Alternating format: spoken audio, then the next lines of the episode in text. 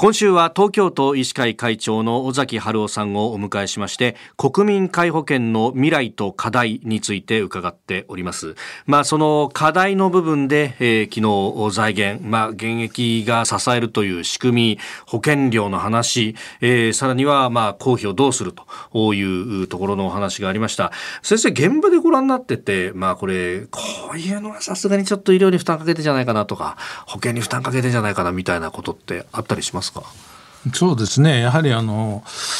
コロナの時にだいぶあのかかれない人が増えてですね、はい、自宅でねこういう形で療養していただければ大丈夫ですよ。で市販のお薬を買ったりして、うん、そして喉痛とかですね熱に対処してもらえばそれで乗り切れると思いますみたいな話があってですね、まあ、そういうことをやってくださる方もどんどん増えたんですけども、はい、この5類になった途端にですね、もういきなりあの電話も相談もしないで、ちょっと喉痛いんだけど見てくんないかなとか、うん、咳がね今日から出てんだけどとかね、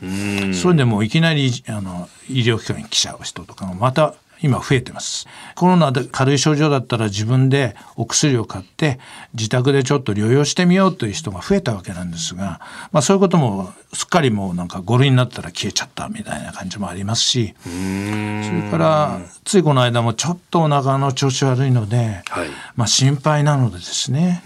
ちょっと大きな病院で精密検査を受けたいんですよっていう人がいて、はい、分かりました。じゃあ紹介状ね書きますけども、うん、3日ぐらいお時間いただけますかって言ったら、激怒してきたわけですよ。でも私どもは今日入院が必要っていうのは必ずその場でもう書いてですね、はい、お渡ししますけどもそういったちょっと調子が悪いからって明日どうこうするわけじゃない人がですねどこの病院にすぐ行けるなきゃおかしいんじゃないかって今、うん、そういう主張をする方がすごく増えてます。あまあ、そういうなんかね、えー、保険のフリーアクセスの部分っていうの。を、まあであのコロナの時期っていうのは、うん、あのいやそうは言ってもお医者さんたちもこれだけ患者さん溢れて大変なんだから医療崩壊させちゃいけないよねそう、ね,、そういうなんかコンセンサスがあったけどまたある意味元に戻ってる感じですか？そうなんですよ。だからやはりセルフメディケーションといいますか自分でですねある程度軽い病気って言いますかね。軽度の異常であればやはりご自分でですね考えてですねいろいろ対処していくとかですね。それからそういう病気にならないためには、えー、健康診断とかですねがん検診とかそういうのをやっぱり積極的に受けるとかですね、例えばがん検診なんて4割ぐらいなんですよ。50%を超えてないです、日本の受診率。受が。あ4割アメリカ、ヨーロッパは大体8割超えてます。なぜかというと、かかった場合に医療費が高いし、なった場合にですね。やっぱり大変だっていうのをみんな持ってますから、やっぱり予防に力を入れるわけですよ、ね、はい。だからそういうこともこれから大事になってくるんじゃないかなと思います。で、日本はそういうやっぱり、あの、安、医療費も安いし、フリーアクセスっていうようなこともあって、はい、まあ病気になっても、あ医療機関が面倒見てくれるからいいや、みたいなね。かえってそこは違うんじゃないかなと。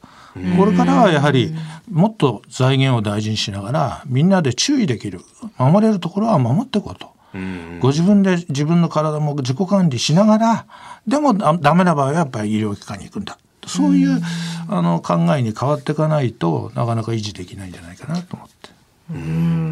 先生ご覧になっててその辺の意識ってこう世代によっての差とかってありますか？世代というよりはやはりそのきちっとその医療費無駄遣いしてはいけないっていう考えの高齢者もたくさんいますしね。でも一方であの湿布なんか買うのよはね高い。はい、だから先生のとこでね保険使って出してもらったら安いから湿布も出してねとか、あと肌荒れちょっとあれなんで保湿剤とかも出してねとかそういう方も実際にはある程度いらっしゃるということも事実ですよね。そういうのが塵が積もっていくんだよっていうのを。そうですね。まあ、湿布なんか全体で 300, 300億ぐらいかかってるって言われてますからね。えー、300億。